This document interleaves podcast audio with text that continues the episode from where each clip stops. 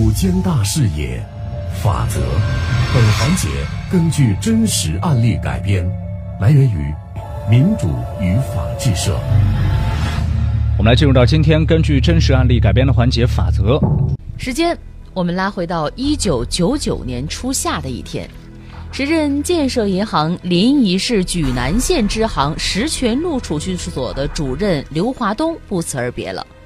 和他一起消失的，除了他的妻子鲁丽丽，还有县劳动社会保障局机关事业单位社会保险事业处存在该行的九十五万的巨款。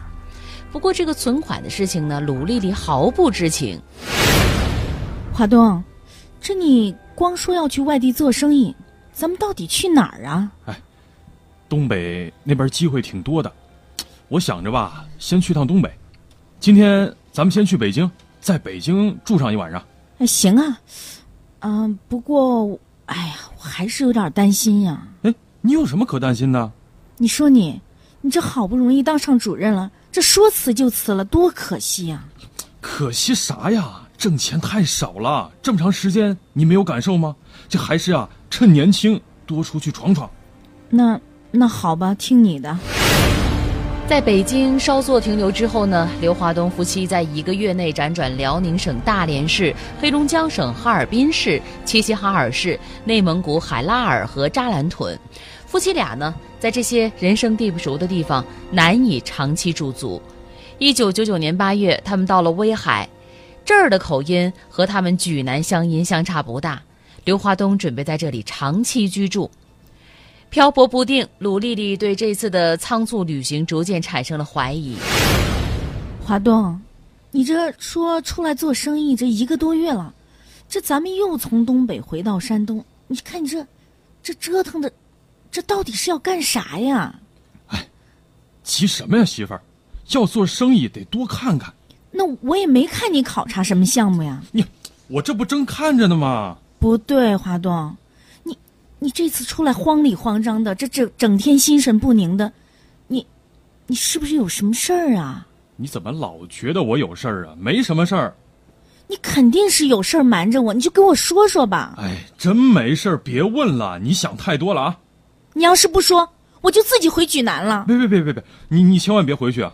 到底是怎么了？你说吧。不是，丽丽，我我我跟你说了，这是，哎呀，我真是不想，我跟你说了，你别生气啊。你说吧。我吧，真跟你说了啊，我我拿了点公款。你贪污公款？嘘，小点声，小点声。你，你贪污了多少呀？也也没也没多少，九十五万。这么多？我，不是多呀，我是实在是没办法了呀。你你要这么多钱干啥呀？这事儿还不是那二哥办的事儿啊。一九九四年七月毕业之后呢，刘华东被分配到了建行莒南县支行工作。因为出身农家，才校毕业，银行工作，在同事的眼中呢，刘华东是一个肯吃苦、脑子有灵光的凤凰男。从县支行房地产信贷部会计兼出纳，跳到了石泉路储蓄所当主任，他用了不到五年的时间。就在他事业春风得意之时，刘华东的二哥刘华晨承包的莒南县油石厂因为经营不善被迫停工了。刘华晨因欠账和别人发生了纠纷，受到威胁之后呢，就开始向刘华东求助。华东，哎，你得救救二哥。不是二哥，这好几十万呢，我的哥呀！你咋会欠人家这么多钱呢？哎呀，这个事儿回头我再跟你详细说啊，兄弟，我现在着急用这个钱。你要是不帮二哥，那二哥腿可就保不住了。那帮人说呀，要是一个月不还钱，那就打断我的腿啊！他们这么厉害啊！二哥，我我这么跟你说吧，我我就是一个银行职员，虽说我是个主任，但我也没这么多钱呐。不是，兄弟，你在银行，那银行里面不都是钱吗？那你你话不能这么讲啊！银行的钱它也不都是我的呀。你先借出来一笔行不行？哎，不行啊，哥呀，我咋借呀？我总不能给领导说，我替我二哥去还这钱吧？华东，我这话是跟你说了，你要是不帮我，以后恐怕你就见不到你二哥我了。要是腿没了，我跟你说，我也不活了。你侄子、侄女那以后就靠你了啊！哎呀，二哥，你看你说的这都是啥呀？你别急，我我这样吧，我再想想办法。面对走投无路的二哥，想起自己高中三年吃住在二哥家的恩情，刘华东真是无奈啊，只能是帮忙答应了。答应了之后呢，刘华东一直在等机会。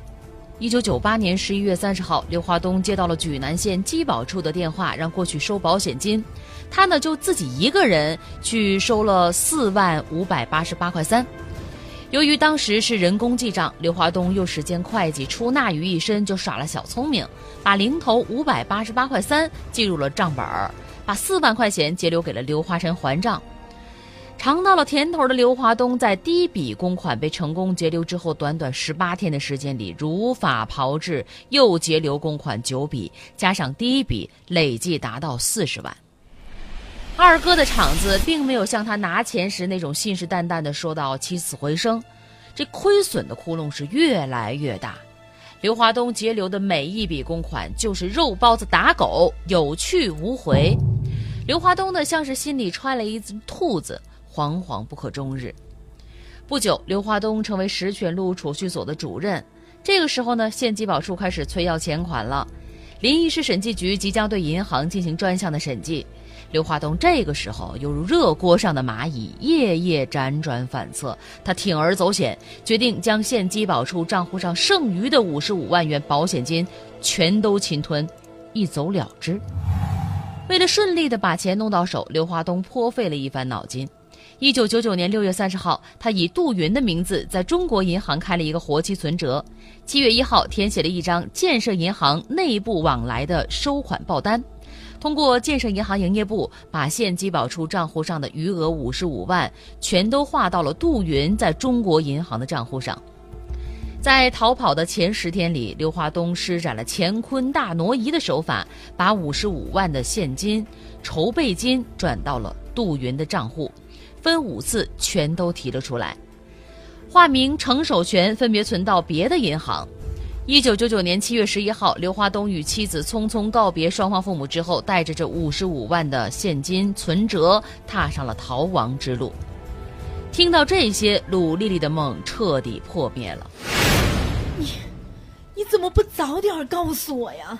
我，都都是我的错，都是我的错，丽丽，我我，我我承受了太大的压力，我要保住我们这个家。我我我真的不敢说呀，丽丽，你你你不会离开我吧？